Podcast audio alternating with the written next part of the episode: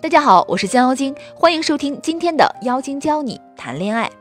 我们今天的主题是你把他当真爱，他把你当炮友，三招教你快速判断他是不是只想睡你。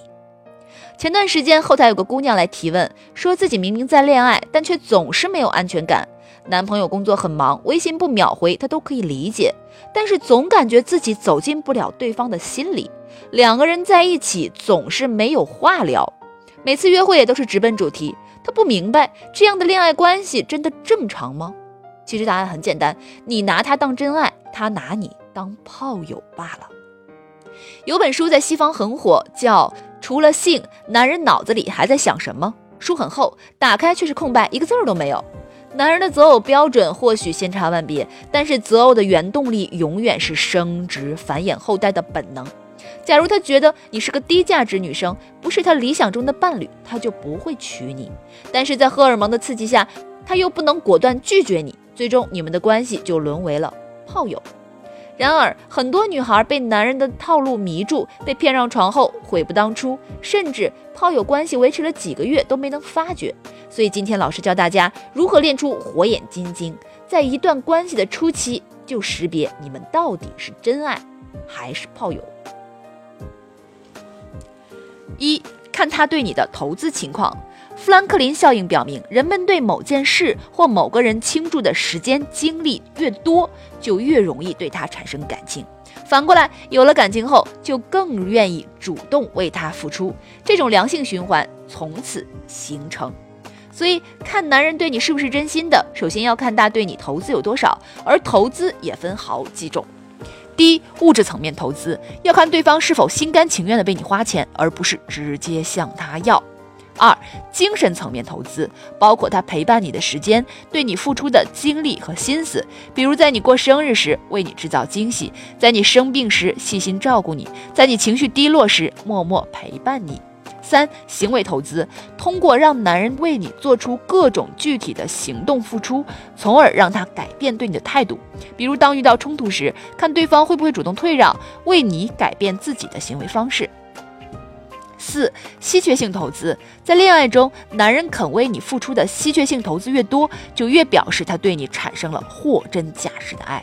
换句话说，稀缺性投资作为投资中最重要的部分，是真正检验一个男人爱你的程度。心理学上有个概念叫做沉没成本。人们在做决定时，不仅看这件事儿对自己有没有好处，更多的是去关注过去是不是在这件事上已经有了投入。男人对经济效益高度敏感的生物，他们对你付出越多，就越不能割舍掉你。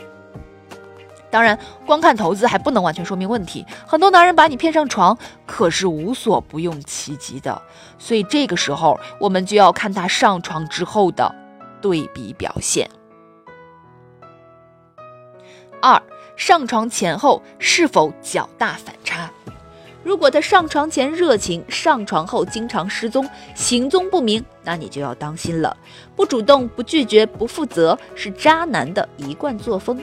因为他们只想维持一段炮友关系，荷尔蒙上脑一时爽，事后拍拍屁股就走人。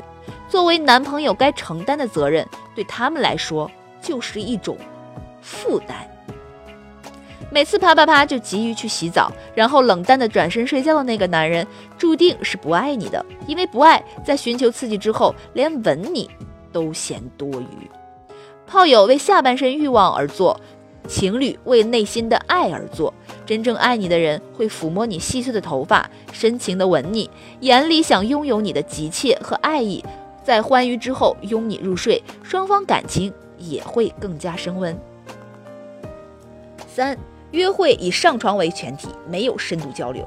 如果他想和你稳定发展下去，他一定会急于把你介绍给家人，会带你去各种聚会场所，会和你分享他的生活。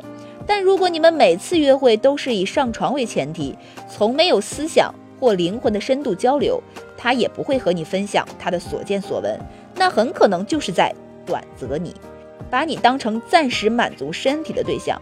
有时你期待的是白头偕老的真爱，可等来的却是纯粹的炮友。你付出了真心对他好，他却贪图刺激和新鲜感，所以在恋爱中一定要擦亮眼睛，不能稀里糊涂的掉入深坑。想学习更多的恋爱技巧吗？快添加情感顾问来为你分析吧。微信号降妖精全拼九九二。